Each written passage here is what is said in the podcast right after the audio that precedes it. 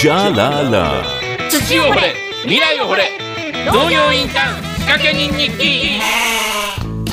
さあ時刻は9時33分になりました、えーこのコーナーでは十勝の農業を通じて十勝って農業って若者って働くって素晴らしいじゃないかということをお伝えしていきます、はい。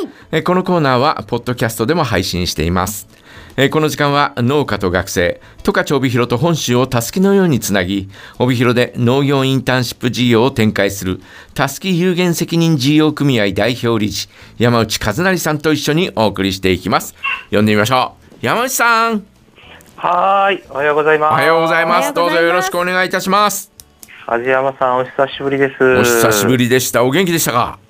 僕は元気ですよ。いや、フェイスブックとかね、えー 拝見させていただいてて、あー、頑張ってるなというふうにね、いつも思っておりました。いや、よかったですね。はいはいおめでとうございます。ありがとうございます。元気そうで、声が。とりあえず、とりあえず元気です。えーということで、えー今日はどんなお話を？はい。うんじゃあ、梶山さんが入院されてた間のでエピソードを、はい。まあお伝えできればと思うんですけど、はい。前回出演、6月末だったんですけど、その後に、ちょうどその翌日ぐらいから、えっと、ほ北海道大学の、ええ。ー大学院生の皆さんが、ーうんうん。えー十勝浦幌町来てくれまして、えはい。でまあ、3泊4日の短期インターンというか、まあ、実習みたいなことをやってきたんですけど、ーうんうん。はい、ちょっとその時の様子をご紹介できればなというふうに思います。はい。はいえーっとですね、もともとちょっときっかけとしては、うんえっと、北海道大学の小林先生という農学部の先生の方とのお付き合いがあって、えーで小林先生とお話しする中でその大学院としての実習先を検討しているっていう話をいただいてうんうん。で、あのー今僕が活動している浦幌町でフィールドワーク的なことどうですかみたいな話から始まり。えーで小林先生が声かけいただいて9名の、えー大学院生が来ていただいたんですね。えーで、まあ、今まで僕はその大学生の受け入れはたくさんやってきて、うんうん。でまあ、その中に大学院生が混じってるみたいなことはあったんですけど、え9名みんな大学院生っていうのは初めてだったので、ーうん。なかなかお、なかなかとても面白かったです。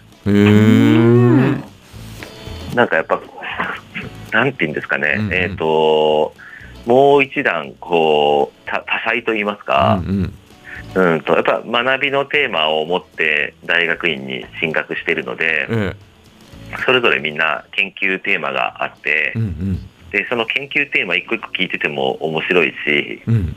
その研究テーマを持った人たちが、十勝浦幌のに触れて、農業に触れて、どんなことを感じるかっていうのも、すごい興味深く、え例えばで言うと、ううんん、との、まあ、農学部の院生の方が多かったんですけど、ーううんんうん。と、なんか、あれですね、企業と一緒にポテトの、うんあの、ポテトチップス用の、あの、バレーショうんうん。の研究、育種の研究をしてるっていう人がいたりとか、うんうん。あとは、うんとですね、ちょっとね、難しいんですけど、なんか農業が環境に及ぼす影響みたいなうん。で、なんかその資材の環境負荷とか、はい。あと人が働く労働環境のことを研究していたりとうか、んうーん、あとはですね、農学部だけじゃなくて、なんか水産学部の人も来てたりで、うん。えっ、と、海のも海藻の付加付加価値を、えー研究していたりとか、ちょっとま今あ、揺れてますね。今地震が地震来ましたねはい。地震来てますね。揺れてますね。えー、まあ、えー皆さんのところ大丈夫でしょうか？ちょっとぐらっと、えー地震があー来ました。はい。落ち着いてね、行動していただけたらと思います。気をつけてください。はい。ねお願いいたします。えー何か新しい情報が入りましたら、えーまたお伝えさせていただきます。さあ、えー山内さんどうぞ。大丈夫ですか、えー大丈夫です。うちの娘が家を揺らしたのかと思いました。可愛い声聞こえてますね。ねはい、そんな、あのーまあ、水産学部の方も来たうんり、うんうん。あとですね、変わったところでは、教育学系の院生の方もいらっしゃって、えその人はもともと神奈川県で家庭科の先生をうん。9年ぐらい勤めた後学校の先生辞めて北大の院に入学された方でうんうん。でえなんでですか？みたいなこと聞いたらうん。なんか家庭科をうん。なんかもっとこう豊かな学問にしたいというかことみたいなこと言ってて。うん。なんか家庭科ってそのどうしてもうん。調理するとか裁縫するとかなんはい。かこうやり方のところに行きがちでうん。そもそもでももっと学びって深くて家庭の在り方とかそうん。のそもそもなぜ調理するかとかみたいなところ食べるって何かみたいな深い学びがあってそれがこう提供できるようなあの人になりたくて研究してますみたいな。うんうん。なんかそんな多種多彩なええ面白い大学院生の方々が来ていただきました。えー。じゃあ年齢層も、えー幅広く、えーそんな方々だったんですね。あそうですね、うん。あのー23歳ぐらいからうんうんうん。上はもう30代っていう方も含めて、はい。はい、いろんな方が来ていただいて、だからその見る視点とかも面白くて、まあ 3, 3泊4日の工程で、うんうん。その日中の作業をしたり、うんうん。で夜はいろんな地域の農家さんだったりいろんな事業者さんに来てもらってうん。交流しながら対話をしてたんですけど、うん。